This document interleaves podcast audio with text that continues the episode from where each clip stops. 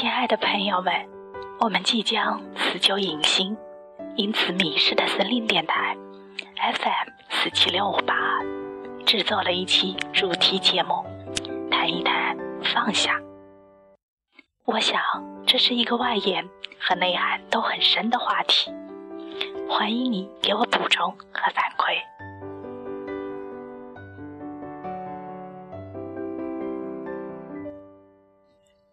说中有一种小虫，每遇一物便取来附于背上，越积越重，又不愿放下一些，最后因力气不支负重而死。其实我们。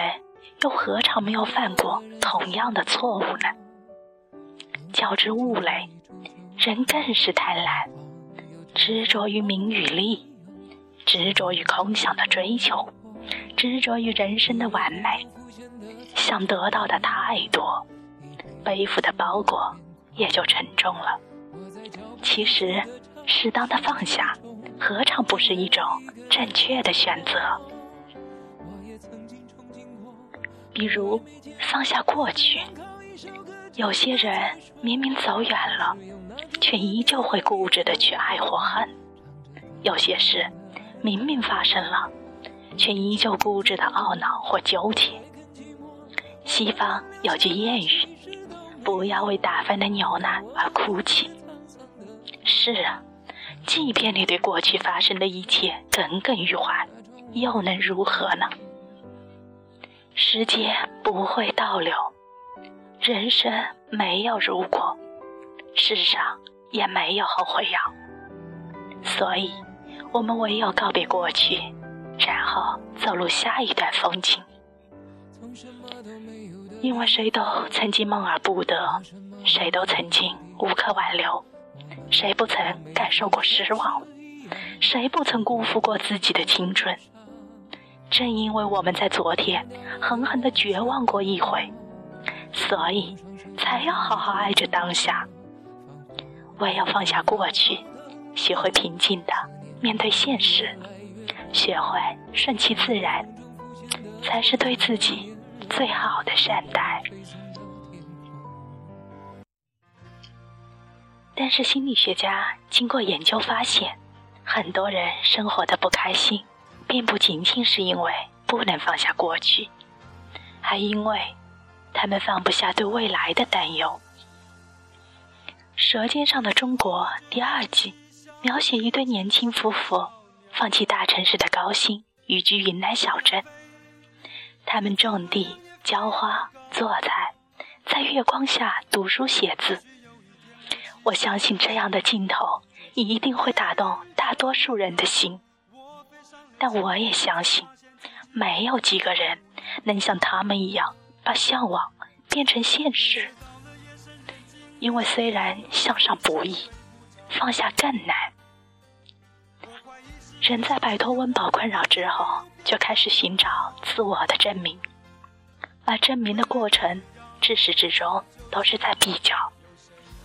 从生到死，我们永远活在比较中，比成绩。比学历，比金钱，比车房，比谁的孩子更有出息等等。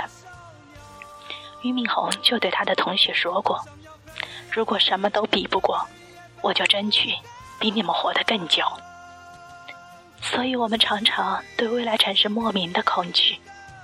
名义上是担心资产贬值、孩子教育、年老医疗，而本质上是恐惧未来。我们生活的不如别人，所以我们要做的就是要放下别人，不要一天到晚想着别人怎么怎么样了，而自己却总是比别人差。我们应该学会发现自己的优点。这个世界不是缺少快乐，而是缺少发现快乐。不要过多追求外在的因素。有时快乐其实就在眼前，我们整个人生的兴奋与苦恼，也无非衣食住行，甚至是功名利禄。说到底，也就是人不满足的欲望在折磨人，把自己弄得像沙漠中的一粒沙子，飞舞着身体想找一个出口，然而却不断的在迷路。我们一直让自己站成一种仰望的姿势，看到的只有自己的不足。如果试着给自己一个俯视的机会，并且约束自己，过一种比较简单、淳朴的生活，那么我们会发现，这个世界根本就不需要有那么多的攀比，更不需要为了这种无谓的虚荣而龙争虎斗。生活最重要的意义，仅仅是为了活着。就像那些在奥斯卡或者戛纳闪耀的影片，无论场景如何离奇震撼，人性、爱、亲情是永恒的主题。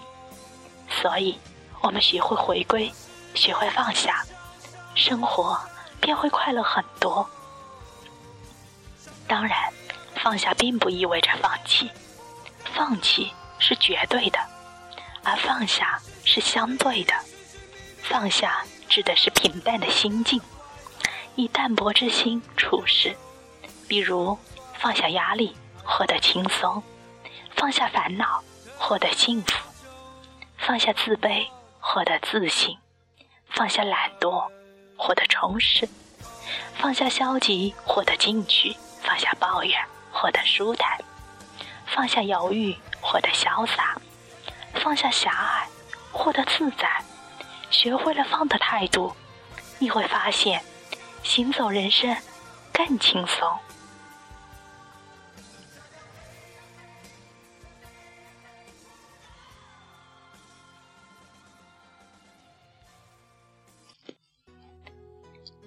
有人说，Yesterday is history。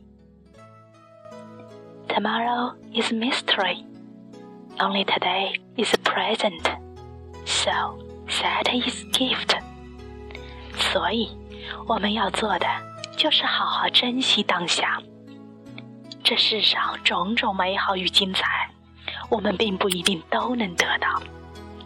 但是有一种宁静，由世界到内心，有一种喜悦来自这种宁静。当你放下心中所累，你就会发现，你拥有了这份喜悦。所以，亲爱的朋友们，快乐人生源于放下，愿我们都快乐。